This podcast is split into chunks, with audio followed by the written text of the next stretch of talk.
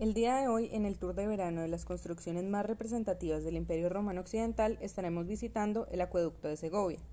Los historiadores coinciden en calificar que el inicio del mandato de Trajano en el año 98 después de Cristo es el comienzo de la época dorada del Imperio Romano, pues fue allí cuando la buena situación económica dio lugar también a un espectacular fortalecimiento cultural.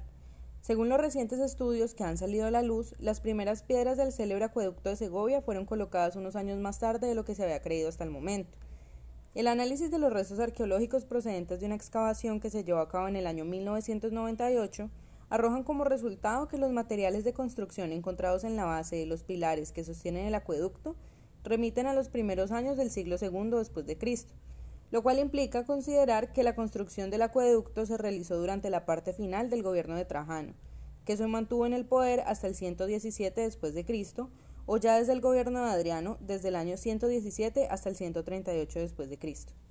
El acueducto se encuentra en el centro de la ciudad y fue construido para hacer llegar el agua desde la Sierra de Guadarrama hasta la ciudad de Segovia. Se estima que constaba de al menos 15 kilómetros de canalizaciones subterráneas, entre su captación en la base de Sierra de Guadarrama y el suburbio de la ciudad romana, donde emergía el canal sobre arcadas a lo largo de casi 800 metros.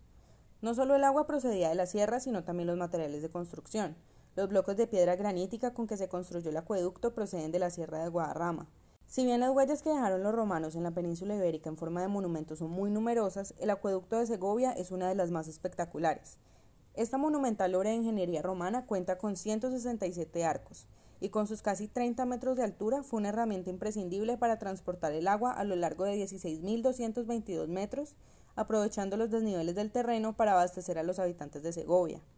Por lo anterior, el acueducto se ha convertido en un símbolo de la época de esplendor que vio el Imperio Romano, un ejemplo de las grandes dotes de ingeniería de esta civilización, cuyo crecimiento permitió las conquistas de Trajano en Dacia y Mesopotamia, y la estabilización de las fronteras en el extremo oriental del imperio.